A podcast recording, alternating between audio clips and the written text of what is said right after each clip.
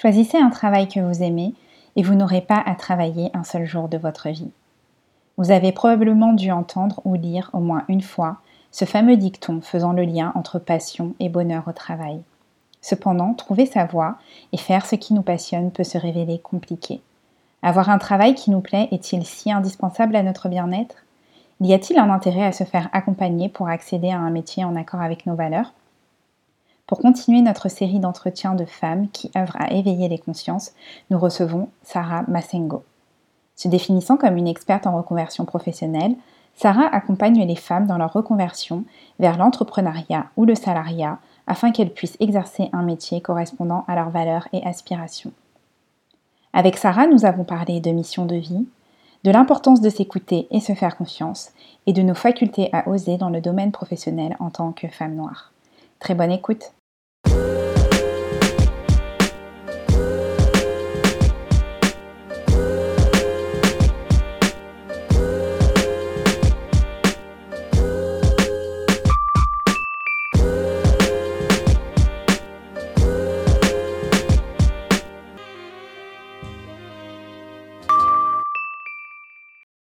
Bonjour, vous écoutez l'effet miroir. Je suis Bailly et comme habituellement, je suis accompagnée de Lisa.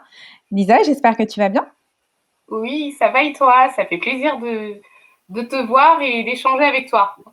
Enfin, et de te voir par caméra interposée, hein, parce que euh, voilà, depuis un moment, on a du mal à se voir euh, en, en, direct et on a appris à, à communiquer par, euh, par les nouveaux outils. Exactement. Euh, donc pour ce nouvel épisode, nous avons le plaisir de recevoir euh, Sarah, comme euh, je l'ai indiqué en intro. on vous avait déjà parlé de Sarah dans notre épisode de début d'année, donc on est vraiment très heureuse de l'avoir dans le podcast. Donc merci beaucoup à toi d'avoir accepté notre invitation, Sarah. J'espère que tu vas bien. Je vais très bien. Je suis, je suis très honorée de, de, vous voir ici. Top, merci, merci beaucoup. donc Sarah, je t'ai brièvement présentée en intro. Euh, mais est-ce que tu pourrais nous en dire euh, un peu plus euh, sur toi et te présenter? Oui, avec plaisir. Alors moi, je suis Sarah Massenko, j'ai 35 ans et voilà, j'ai deux enfants, j'habite en région parisienne et j'ai travaillé 10 ans dans les ressources humaines et j'ai fait un master, j'étais en alternance et comme beaucoup de personnes, je me sentais pas vraiment à ma place et c'est vrai que je rêvais d'entreprendre mais j'avais pas suffisamment confiance en moi, etc. Et euh, j'ai fait un travail d'introspection sur moi-même. J'ai testé pas mal de choses et j'en suis venue à l'idée de créer Time for Action. Donc pourquoi Time for Action? Parce que pour moi, en fait, pour le fait de passer à l'action, c'est vraiment un ingrédient pour pouvoir être épanoui dans sa vie. Et qu'est-ce que je fais avec Time for Action? Eh bien, j'aide les femmes à pouvoir trouver une activité professionnelle qui soit vraiment en lien avec leur passion, avec leurs valeurs, pour qu'elles arrêtent de se plaindre de pas aimer leur job et qu'elles prennent du plaisir à travailler. Voilà. bah, ça tombe très bien. Ah oui, merci Sarah. Bah, tu, tu as déjà pas mal développé, ça tombe très bien. Moi, j'avais envie de te demander, euh, tu as quitté le salariat pour entreprendre. Euh, qu'est-ce qui t'a poussé à l'entrepreneuriat? Alors, c'est, euh, alors moi déjà, j'avais pensé à l'entrepreneuriat quand j'étais en école de commerce. C'était en 2000, c'est 2011, ouais, c'est ça, 2011. Et en fait, je, je, voulais créer quelque chose à mon image. Je me suis dit, ah peut-être que je pourrais être plus authentique si j'avais mon entreprise. Et euh, à cette époque, j'avais testé. Euh, euh, voilà, mon mari m'avait soutenu, comme j'aime bien faire à manger. J'avais pensé à faire voilà un restaurant de cuisine diététique, ce genre de choses. Et en fait, je me suis rendu compte que c'était pas possible pour moi parce que pour se lancer dans l'entrepreneuriat, c'est important de pouvoir vraiment avoir confiance en soi. Parce que finalement, c'est toi qui es maître à bord du bateau et tu peux pas te lancer comme ça à l'aveugle. Donc voilà, moi j'étais un peu paumée, donc j'ai laissé ça de côté. Et après, lorsque j'étais dans les RH, je me suis dit, attends, moi, je, n'arrive pas vraiment à avoir de l'impact dans mon job. Je n'arrive pas à être authentique. Et j'avais toujours cette envie d'entreprendre. Je me suis dit, écoute, Sarah, euh, c'est peut-être l'occasion pour toi de tester quelque chose et d'essayer de capitaliser sur tes compétences de en, acquises en ressources humaines pour, euh, pour aider les gens. Parce que je ne savais pas trop ce que j'allais faire. Hein. C'était un petit peu euh, obscur. Finalement, c'était une évolution. Tout à fait. C'était une évolution euh, par rapport à bah, différentes épreuves que j'ai eues dans ma vie. Et, euh, vraiment, si tu veux, accepter. Et, j'ai appris à croire en moi et assumer mes ambitions. Voilà. D'accord. Dis, Sarah, toi, tu te positionnes comme une experte. Quelle est la différence avec un coach alors? Alors, c'est vrai que moi, la différence, c'est que moi, je suis, si tu veux, ma vraiment ma problématique et là où j'ai de l'impact, c'est vraiment sur la reconversion. C'est aider les personnes à trouver leur voie. Et si tu veux, aujourd'hui, si j'en suis arrivée là, euh, c'est parce que j'ai travaillé aussi 10 ans en ressources humaines et je ne voyais pas en fait l'intérêt, mais si, c'est que moi, en fait, euh, les personnes, je m'occupais de la gestion des carrières, euh, développement des talents, les personnes venaient dans mon bureau, si tu veux, et voulaient évoluer professionnellement. Donc, en fait, c'était ça mon métier. Et aujourd'hui, j'ai créé un programme, le programme que j'aurais rêvé d'avoir, moi, quand j'étais salariée et que j'étais paumée. Et c'est pour ça que je me qualifie en tant qu'experte. Oui, bah ça, je te l'avais toujours dit, hein, que ça faisait la différence, que ton expertise te donnait euh, une autre légitimité euh, euh, dans, dans, ce domaine que finalement tu maîtrises très bien. Voilà, exactement. Et c'est pour ça que je pense dans toute reconversion, euh, et je pense qu'il est possible de capitaliser aussi sur ce qu'on a déjà fait. On ne part pas de zéro. Moi, je pense que toute expérience est bonne à prendre. Exactement. Bah, merci beaucoup, Sarah. Bah, ça me permet aussi de, bah, du coup, de rebondir euh, sur euh, ce que tu nous partages souvent. Tu nous dis que tu parles souvent de mission de vie, tu sais, quand on veut construire son, son projet professionnel. Est-ce que tu pourrais nous expliquer euh, pourquoi c'est important d'avoir en tête justement cette mission de vie lorsqu'on souhaite bah, construire un, un nouveau projet professionnel? Parce que, en fait, pour moi, quand je parle de mission de vie, ça permet, vraiment à la personne d'apporter en fait sa contribution. Parce qu'en fait, quand on travaille, finalement, euh, c'est aussi pour apporter sa contribution au monde. Moi, je crois vraiment à ça. Et quand je parle de mission de vie, ça peut paraître un peu grandiose, mais pour moi, euh, même en fait, un, garage, un garagiste, eh bien, peut en fait le fait d'exercer cette profession, ça lui permet de, de, de, nourrir en fait sa mission de vie. Et pour moi, en fait, ça permet vraiment à la personne euh, de se dire, moi, je travaille et je sais pourquoi je travaille parce que je veux avoir un impact dans le monde. D'accord. Quel que soit l'impact, qui peut être petit comme immense. Oui, parce que ça peut faire un peu peur quand on entend mission de vie, on se dit, ah oui, ça a l'air d'être un projet assez, euh, assez gargantuesque. Et en fait, euh, comme tu le dis, ça peut être aussi de petites actions, c'est pas forcément quelque chose d'immense. On a parfois aussi le, sentiment que ça, ça, fait un peu spirituel aussi, euh, mission vie. Euh, il y a un côté spirituel qui se dégage de, ça. Euh, oui, parce que vous savez que voilà, je, suis croyante, hein, je ne cache pas ma foi. Et je pense que même au-delà de ça, c'est que vraiment, je pense que sur cette terre, on est là pour quelque chose. Et en fait, tous les dons, enfin, moi, je pars, que, du principe que les talents que nous avons, ce sont des dons. et c'est fait pour avoir un impact chez les autres. Et, en fait, je vais vous donner un exemple. Moi, j'ai écouté euh, dans un podcast sur la reconversion un monsieur, en fait, qui s'est reconverti. Il estimait que voilà, sa mission de vie, son appel, bah, c'était pour se reconvertir en tant que croque-mort. Ah oui. Vous voyez, c'est particulier. Ouais. Ouais, c'est particulier. Et moi, je pars du principe qu'à partir du moment où on arrive à trouver sa notion, sa mission de vie, c'est-à-dire le moyen de contribuer au monde avec ses talents, ça peut être même sur quelque chose qui paraît insignifiant pour d'autres, mais c'est pas grave. Parce qu'à partir du moment où on est dans à la bonne place, on peut avoir un fort impact pour moi. Exactement. Bah, c'est c'est c'est très parlant ce que tu dis, hein, parce que c'est vrai qu'au final, euh, le plus important, c'est d'être en accord, euh, justement avec, euh, bah, justement avec notre mission de vie et ça peut être quelque chose, qui peut paraître minime pour, certains et grandiose, pour nous, en fait. Voilà. N'hésitez pas parce que je sais que je parle un peu trop, donc vous pouvez me recadrer, Ah non, non, il y a pas de souci. Ça va. Ça va et dis-moi, quelle différence, tu, tu pourrais nous, dégager entre le bilan de compétences et le coaching, en fait, enfin, une femme qui souhaite euh, faire un point sur sa carrière professionnelle, euh, à ton avis, vers, euh, vers quelle, quelle formule elle devrait se, se tourner, en fait, à ton avis hein. Alors, alors, moi, je dirais concrètement, si la personne veut s'orienter vers un bilan de compétences, en fait, l'avantage, c'est que c'est pris en charge aussi par le CPF. Mais néanmoins, moi, je conseillerais de faire ça par recommandation, c'est-à-dire si elle connaît une personne qui a vraiment été satisfaite de, du bilan de compétences. Et moi, je veux dire en toute franchise, parmi toutes les personnes qui ont fait un bilan de compétences, je connais juste une, une fille qui m'a dit ouais ça s'est super bien passé.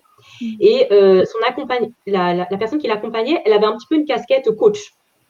D'accord. Donc pour moi en fait le problème bilan de compétences c'est souvent je ne vais pas des généralités, mais de ce que j'ai entendu, même quand j'étais en RH, moi j'en voyais plein des personnes dans la population qui faisaient des bilans de compétences et qui n'évoluaient pas, qui restaient en interne, c'est que ça dépend aussi beaucoup de l'accompagnant et parfois, euh, les méthodes sont un petit peu euh, obsolètes. Et, euh, et, la personne, finalement, ça ne la permet pas vraiment d'avancer et faire un travail d'introspection en profondeur pour vraiment se trouver. Mm. Oui, oui tu as parfaitement raison, Sarah. Moi, je rebondis là-dessus parce que j'ai déjà eu à faire un bilan de compétences il y a 10 ans en arrière et les méthodes employées aujourd'hui n'ont strictement rien à voir. Dans la plupart maintenant des, des, des, des centres qui pratiquent les bilans de compétences, elles adoptent toute cette position de coaching aussi. Ça va beaucoup plus loin que les simples bilans, euh, échanges avec euh, les, euh, avec les tests de personnalité qu'on faisait banalement. Où il fallait absolument te rentrer dans une case, etc. Il y a quelque chose de beaucoup plus profond. Donc maintenant, on a, il faut vraiment allier pour que ce soit, pour que c'est, pour que c'est de l'importance et pour que c'est un impact. Il faut vraiment allier le bilan de compétences avec un coaching un peu plus personnalisé, beaucoup plus profond vraiment une introspection euh, au-delà des compétences professionnelles. C'est ça, exactement. Et aussi ce que tu dis quand même par rapport au bilan de compétences, tu vois, comme c'est vrai que c'est pris en charge par le CPS, c'est vraiment normé. Il y a vraiment des étapes bien précises. Et c'est vrai que, par exemple, moi, c'est pas forcément quelque chose que je veux vraiment mettre en avant parce que mon programme, je l'ai créé vraiment par rapport aussi à mon background RH, à ce que j'ai vu. Et, euh, et, je, et je trouve que j'ai pas trop envie de me limiter. Voilà. Enfin, je mhm. parle vraiment de, de, mon, de mon ressenti. Très bien. D'accord. on doute parfois, euh, Sarah, de l'impact d'un coaching et on n'ose pas sauter le pas. Comment est-ce qu'on peut faire le bon choix du bon coach? Alors déjà, c'est vrai que, bah, voilà, vous, on a travaillé ensemble. Je ne sais pas si je peux le dire. Oui, bien sûr. Euh, donc voilà, ça s'est fait aussi par, enfin, c'était aussi par rapport à la recommandation, tu vois. Enfin, voyez autour de vous et aussi vraiment écoutez votre intuition, parce qu'en fait, en général, tous les coachs, ils proposent en fait des sessions offertes et vraiment, c'est important de s'écouter, de se dire en fait, mais voilà, est-ce que vous sentez le feeling avec la personne? Est-ce que vous accrochez avec elle? Est-ce que vous vous sentez entendu? Et en fait, s'autoriser à s'écouter, parce que moi, je vois pas mal de personnes, j'ai pas mal d'appels et euh, il y a des personnes qui ne s'engagent pas parce qu'en fait, elles ont peur. Il y en a même qui se disent, Sarah, c'est trop parfait. Franchement, tu corresponds parfaitement à mes attentes et ça leur fait peur. Mais apprenez à vous écouter, vraiment. Parce que vous avez vos propres réponses. D'accord. Oui, en fait, c'est très juste et c'est. Euh, suffit de s'écouter au final. Ouais. En tant que femme et en tant que femme noire plus spécifiquement, Sarah, euh, c'est parfois difficile d'assumer ses idées et ses valeurs, surtout dans le milieu professionnel euh, dans lequel on vit. Euh, quel conseil est-ce que tu pourrais donner à celles qui s'efforcent de conserver un masque social pour survivre au travail? Ben, Moi, je leur conseillerais vraiment d'oser dire les choses. Parce que souvent, en fait, les personnes sont très maladroites euh, et, après, parfois, ils font des réflexions. Moi, j'étais comme ça. Hein. j'étais tellement choquée que je, restais comme ça, assis sur ma chaise, et après, je partais. Euh, j'étais dégoûtée. En fait, oser dire les choses d'une manière un diplomate, pas faire du rentre des dents, mais pas garder pour soi, vraiment. Parce que les personnes ne sont pas euh, si on ne leur dit pas les choses clairement, en fait, il n'y a pas d'obligation de, résultat. Peut-être que la personne ne va pas forcément comprendre le message, mais d'essayer de dire les choses, même pour nous, en fait, ça va nous libérer. Je vous donne un exemple. Moi, je me rappelle lorsque j'étais euh, euh, dans ma dernière expérience, il y avait un meeting avec un, directeur. Et après, lorsqu'il m'a parlé, donc j'étais la seule noire, il me dit, il me dit Ah oui, vous venez d'où? Et en fait, il, avait posé, il a posé cette question uniquement à moi et aux autres personnes, il n'avait pas demandé ça. Et moi, au début, j'ai répondu comme ça. Euh, et si c'est, j'ai dit oui, bah, j'ai dit, euh, bah, j'ai dit oui, bah, j'ai une région parisienne. Mais non, mais vous venez d'où? Voilà, enfin, tu voulais connaître mes origines. et on a tous eu ça. Voilà. Et moi, je me dis aujourd'hui, j'aurais dit, mais pour quelle raison c'est important pour vous? J'aurais pas, j'aurais osé, aussi c'est un directeur, et lui dire ça. Pour quelle raison vous me posez cette question? Mais vraiment d'une manière très naturelle et spontanée. Et parce que les personnes aussi parfois, elles vont, euh, si elles, elles, elles osent exprimer leur point de vue, elles vont être un peu agressives mais vraiment en étant vraiment posé, naturel et dire les choses. C'est pas un exercice facile, mais euh, ça peut marcher. Oui, l'agressivité, c'est aussi une forme de défense, euh, je pense. mais, euh, mais, mais, effectivement, oui, il faudrait plus oser. mais je pense qu'avec la maturité, on, on, fait plus, on, peut réussir à le faire plus. Bah, c'est vrai qu'en tant que personne racisée, on, a, pardon, on a souvent le, euh, on a souvent tendance à vouloir se fondre, enfin se fondre dans la masse entre guillemets, parce que c'est quand même difficile parce qu'on on est toujours assez, assez, assez remarquable. Mais c'est vrai que je pense que même quand on a des ressentis qui sont assez forts, on n'ose pas trop les assumer parce qu'on se dit euh, ça va être mal perçu. On a peur aussi euh, qu'on nous prenne, enfin qu'on on, se pose en, tant que victime, en position de victime. Donc c'est vrai que c'est pas c'est pas évident et je pense que ça se travaille aussi, tu vois. Donc mm. oui, c'est justement les filles, par rapport à ce que vous disiez, moi j'ai regardé samedi un film, euh, les, les, figures de l'ombre. Peut-être hmm. que vous l'avez vu. Oui, oui, oui. Moi j'en ai pleuré et je me suis dit, mais vraiment, c'est ces femmes vraiment brillantes, inspirantes, elles se sont battues pour en arriver jusque-là. Elles ont souffert du sexisme, du racisme, et elles n'ont rien lâché. Et j'ai envie de vous dire, elles n'avaient pas cette posture de victime. Moi, il y, a juste, je, repense à une fille, euh, une fille son nom m'échappe, mais euh, une des actrices principales, elle était, euh, elle voulait faire des études en fait d'ingénieur, mais c'était interdit pour les femmes et encore moins les femmes noires. Et elle n'arrêtait pas de se plaindre auprès de ses amis. Ses amis l'ont dit, mais arrête de te plaindre, fais quelque chose, va au tribunal et bats-toi. Mhm. Donc, c'est-à-dire, en fait, moi, je pense que, voilà, enfin, enfin, nos, nos, ancêtres se sont battus ce genre de choses. Et en fait, on sait que ce sera beaucoup plus dur. On ne va pas se leurrer. Le fait d'être noir aujourd'hui, ben, forcément, euh, voilà, il y a quand même, le combat sera beaucoup plus difficile. Mais en fait, osons faire les choses. Vraiment. Difficile, mais pas impossible. Impossible, exactement. Time for action, tout simplement. Exactement. Non, mais c'est vrai que ça, ça, fait totalement sens. Et euh, bah, tu sais, Sarah, depuis tout à l'heure, bah, on parle justement de l'importance de, bah, de, euh, de s'écouter, de prendre le temps justement de se diriger euh, vers un accompagnement avec une experte euh, comme toi, si on en a l'envie et surtout si on ressent le besoin. Mais on sait aussi que ça demande quand même un certain financement parce que c'est vrai que quand on se fait accompagner, c'est pas forcément euh, euh, très évident d'avoir le financement nécessaire. est-ce que, de ton point de vue, est-ce que ça reste un privilège quand même de se faire coacher quand on n'a pas les moyens au final euh, d'avoir recours à ce type d'accompagnement et surtout quand on ressent vraiment un besoin et quel, euh, conseil tu pourrais donner à des personnes qui justement ressentent ce besoin-là mais qui du coup se trouvent dans des situations financières euh, assez compliquées? Alors, moi, il y a plusieurs choses. c'est vrai que moi, j'avais cette croyance, en fait, je, veux dire en toute franchise, euh, je ne pensais pas, je pensais que les personnes qui auraient accès à un programme, ce seraient des cadres, euh, je ne sais pas, euh, gagnant 7000 euros par mois, enfin, je ne sais pas. C'était un peu, et ce n'était pas vraiment la réalité. Et là, je me rends compte que ma, clientèle, c'est très hétéroclite. Et, moi, j'ai envie de dire, c'est toute une question de priorité. Après, il y a les besoins physiologiques. Si la personne, ses besoins physiologiques, enfin, elle ne peut pas payer ses factures, elle ne peut pas manger, à ce moment-là, effectivement, c'est peut-être pas la priorité. Mais la plupart des personnes, enfin, euh, enfin, dans notre environnement, en tout cas les personnes que je côtoie, elles ont leurs besoins physiologiques qui sont déjà satisfaits. Après, c'est voilà souvent le besoin d'accomplissement qui n'est pas nourri. Donc, en toute franchise, c'est que où sont vos priorités? Les personnes parfois ont des économies et elles se disent, euh, moi, je ne vais pas investir en moi. Après, quelles sont vos priorités? Est-ce que c'est votre bien-être, votre bien-être et votre priorité?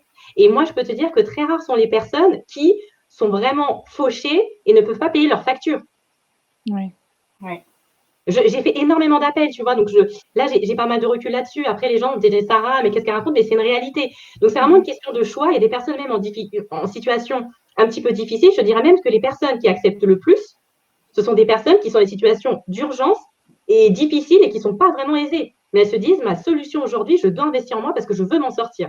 Oui, oui, c'est vraiment une question de, choix de vie au final, parce que c'est vrai que si on, ressent que c'est un réel besoin pour nous, bah, on essaiera de trouver des moyens pour. Euh, parce que moi, je sais que bah, justement, j'ai aussi euh, eu la chance d'avoir été accompagnée euh, par toi, et bah, c'est vrai que quand j'en parle aux gens autour de moi, ils me disent ah bah c'est intéressant, mais moi je pourrais pas mettre une telle somme dans cet accompagnement. Et puis après, c'est vrai que quand on réfléchit ensemble, euh, ils se rendent compte que si c'est possible, mais qu'ils sont peut-être pas encore prêts, justement. Voilà, c'est souvent ça. Et c'est souvent ça. Les personnes ont les finances. Tu vois, là, j'ai une fille récemment au téléphone. Elle me disait qu'elle avait, euh, si on travaillait ensemble, ça prendrait une partie de ses économies. Et, euh, mais néanmoins, que, bon, qu'elle avait peur, etc. Mais elle pouvait le faire. C'est souvent cette situation. Les personnes ont les finances, mais ils ont peur de se lancer. C'est souvent ça, mhm. en fait, et pas l'argent. Oui, parce qu'en plus, c'est pas palpable. Enfin, je veux dire, quand tu te lances dans, un accompagnement avec une, une experte euh, comme toi, bah, au début, c'est pas forcément palpable. Donc, tu te dis, euh, ouais, est-ce que je vais pouvoir euh, financer Est-ce que c'est pas du gâchis? Est-ce que j'investis bien? Voilà. Est-ce que c'est un bon investissement? D'où l'intérêt de bien choisir son coach pour justement ressentir les bienfaits du coaching et de pas le, le percevoir comme un investissement gâché. Voilà. Vraiment, en fait, moi, je vous dis, les filles, vraiment, ce que j'ai compris, parce que cette démarche, je le fais aussi. Moi, j'ai un business coach euh, je, qui continue toujours à m'accompagner sur euh, plusieurs programmes. Et c'est vrai que la première fois, quand j'ai payé, mais j'ai pleuré. Enfin, moi, j'ai pris deux mois à dire oui. Je me suis dit, mais c'est pas ah possible, mais je ne peux pas ça. Et en fait, je l'ai fait. Mais en fait, les résultats que j'ai aujourd'hui, c'est parce que je ne suis pas toute seule aussi. En fait, il n'y a pas de secret. Et c'est quand même un sacrifice. Mais c'est un investissement qui est vraiment rentable. Et vraiment, notre, et le fait, les gens disent oui, investir en soi, euh, ça fait un peu euh, parole toute faite, mais c'est vrai, c'est trop important, l'investir en soi. Investir dans une maison, oui, mais toi, si tu es malheureuse, si tu habites dans une maison magnifique, mais enfin, tu n'es pas bien, il y a un expert qui peut t'aider, pour toi, ta priorité, c'est le matériel. C'est vraiment ça. Hein. Oui, c'est vrai. Il y a des personnes qui se saignent pour, pour accéder à la propriété, qui sacrifient leurs vacances pour accéder à la propriété, qui sacrifient leur bien-être et leur vie de famille pour accéder à la, à, la, propriété. Donc, ça veut bien dire que quand on veut quelque chose, on arrive à, sacrifier euh, mm. autre chose. C'est ça, exactement. Oui, encore une fois, je pense qu'on en revient au fait de s'écouter et surtout se poser les bonnes questions. En fait, quelle est la priorité pour moi et qu'est-ce que je peux faire pour justement, euh, ben, si je suis dans le besoin, me sentir épanouie et, euh, me, me justement me, me développer personnellement. Donc, Exactement. Et ça change la vie. Hein. Enfin, moi, je l'ai fait je suis fait accompagner. Enfin, le fait de se dire cette démarche, je vais investir en moi pour euh, vraiment, quand tu es accompagné par la bonne personne, ça, ça permet vraiment de te développer. quoi. C'est pas des paroles en l'air que je dis, c'est. oui, oui, tu l'as vraiment le vécu. Ouais. oui, oui, Non, non.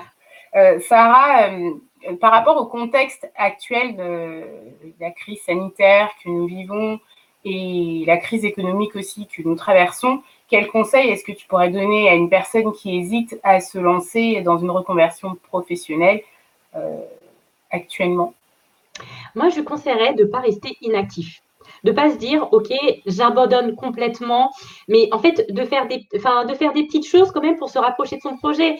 Est-ce que euh, ce serait par exemple euh, d'échanger régulièrement peut-être avec des personnes euh, issues du secteur d'activité visé pour pour toujours savoir ce qui se passe sur le terrain ce genre de choses mais rester connecté quand même à son projet est-ce que ce serait peut-être de se former enfin si vraiment la personne a un projet précis euh, peut-être se former, euh, peut-être acheter des bouquins pour, mais vraiment garder une connexion. Parce qu'en fait, la personne, si elle s'éloigne complètement, elle va jamais se lancer. Si elle reste inactive, euh, elle passera jamais à l'action. Et même en période de crise sanitaire, aujourd'hui, enfin tout ce qui est e-learning digital, ça explose. Donc vraiment, garder le lien avec ce projet. Oui, tu as raison. Et puis, moi, je constate que malgré la situation, il y a beaucoup de gens qui qui franchissent encore euh, le pas et qui osent faire, euh, faire des choses. Je, suis même assez étonnée d'ailleurs. Que, bah, justement, je pense que c'est une période où on remet euh, énormément de choses en question. Donc, je ne pense pas que c'est étonnant. Parce qu'au final, bah, on l'a beaucoup dit au début de la crise, mais qu'on revient aux choses essentielles. Et, et du coup, le bien-être aussi professionnel, ça fait partie des choses essentielles. Et je pense que c'est pour ça que les gens maintenant n'hésitent plus à se dire, bah voilà, moi, je veux être heureux et aussi dans mon travail. Et c'est pour ça qu'il y a beaucoup de gens qui aujourd'hui euh, sautent le pas en se disant bah on ne sait pas ce, que demain sera fait, pardon. Donc du coup, euh, je me lance en fait. Mm. Mm. Exactement. En fait, il y, a deux catégories de personnes. C'est vrai que le marché de la reconversion a, explosé. Mais euh, il y a des personnes qui se disent, qui visent, qui disent non, mais avec la crise sanitaire, c'est complètement utopique de se lancer. Et on a d'autres au contraire qui disent c'est maintenant, je peux mourir demain, donc c'est hors de question que je, que je laisse je gâche ma vie à cause d'un travail. Et je disais là, dans, euh, management, moi j'aime bien la revue Management, il disait qu'il y a 71% des Français qui estiment que en fait euh, leur travail a un impact sur leur épanouissement personnel. Oui. C'est vraiment énorme. Euh, donc même les personnes qui sont dans cette situation, vraiment qui disent avec la crise je ne, je ne peux rien faire, c'est faux. On peut faire des petites choses quand même. D'accord ça donne envie tout ça. moi, je me forme et euh, effectivement, le, groupe euh, avec qui je suis, bah, je suis étonnée parce que bah, finalement, tout le monde vient d'horizons différents et, euh, et je me dis, ouais, c'est intéressant. Et puis, il y, a, continuellement des nouveaux groupes qui arrivent, donc ça ne s'arrête pas, quoi. Les gens se forment, c'est c'est très bien, malgré la pression des médias qui nous disent restez bien sagement à votre place parce que vous osez partir. Oh, ça va le faire. Ben, euh, non, non, les gens, les gens le font et euh, je pense qu'effectivement, il y a la priorité au bien-être et à la santé mentale. Après, il y a des secteurs sinistrés, sinistrés en effet. Euh, bon, la restauration, etc., c'est peut-être pas forcément ce qu'il faut faire dans l'immédiat, mais il y a des choses à faire. Hein. Oui, exactement, exactement, c'est ça. Je pense que les gens ne s'amusent pas à ouvrir un restaurant aujourd'hui, mais, mais à évoluer dans leur évoluer dans des domaines euh, quand même un minimum sécurisés, ça, ça, se fait. Ça, c'est clair que ça fonctionne. Est-ce que tu veux rajouter quelque chose, Sarah? Euh, oui, en fait, cette crise sanitaire, en fait, c'est aussi l'occasion de, de voir enfin, comment se réinventer, comment. Euh, parce qu'en fait, finalement, c'est ça, c'est que avec la situation actuelle, euh, qu'est-ce que je peux faire différemment pour quand même avancer? Là, je pensais, je, je, lisais en fait sur. bon, je lis pas mal, donc il y, a, y avait Mac Cosmétiques, donc les boutiques Mac, apparemment, les plupart sont fermées. Et, et, vraiment, les ventes. Maintenant, tout est passé en digital. En fait, les conseillères font, font ça à distance et ça cartonne, apparemment. Ouais. Ah oui, ouais. la digitalisation aussi, elle, maintenant, elle a une place capitale euh, dans cette crise sanitaire. Hein. Il y a heureusement qu'il y a pas mal d'emplois comme ça, de professions qui réussissent euh, leur transformation digitale et euh, du coup, ça sauve aussi pas mal d'emplois, c'est vrai. Ça sauve pas mal d'emplois et je pense qu'il y en avait certains qui hésitaient, qui retardaient un peu l'échéance, mais avec là, la crise sanitaire, du coup, le digital a pris une telle ampleur que ceux qui ne voulaient pas le faire, forcément, ils sont pris devant le fait accompli. Hein. Oui ça nous oblige à avancer et, à trouver des, solutions aussi pour. Euh, à être plus euh, inventif. À être plus inventif. Sarah, on a été euh, ravis de partager cet instant avec toi. On va conclure en disant qu'à travers ton histoire et à travers ton parcours, et eh ben, on peut tout faire. La reconversion professionnelle, c'est parfois une histoire de santé mentale, parfois une histoire d'estime de soi, et ça peut être aussi une envie d'être aligné avec ses valeurs. Quoi qu'il en soit, c'est une belle aventure. Et moi, j'ai envie de dire, euh, j'ai envie de citer Maya Angelou qui nous dit que le succès, c'est de savoir s'aimer soi-même et d'aimer ce qu'on fait et d'aimer comment on le fait. J'adore cette citation. J'ai mis sur mon site ah. internet. C'est vrai? Tout un programme. Tout un programme. Merci beaucoup. Bah, merci, vraiment. Merci beaucoup, Sarah. C'était un plaisir. Et puis, ben, pour les personnes qui euh, sont intéressées pour en savoir plus euh, sur euh, les activités de Sarah, on peut te retrouver bah, sur ton site internet, timeforaction.fr. Oui, c'est ça. sur LinkedIn, où tu es assez active. Sarah Massengo. De toute façon, je mettrai toutes les infos en, barre d'infos. et aussi sur Instagram, Time for Action aussi, si je me trompe pas. .fr, voilà. voilà. Parfait. Merci On vous souhaite beaucoup de succès, Sarah, pour la suite. Et un grand merci pour ce partage. Ben, merci à vous. Hein. Euh, C'était un privilège euh, de pouvoir euh, partager un petit peu mon histoire. Et si ça peut aider certaines personnes, j'en serais ravie. Top, merci beaucoup. Bah, Lisa, je te dis à bientôt. Oui, à bientôt, Bailly. merci à vous d'avoir écouté cet épisode et à très bientôt. Portez-vous bien. À très bientôt. Au revoir, portez-vous bien. Bye.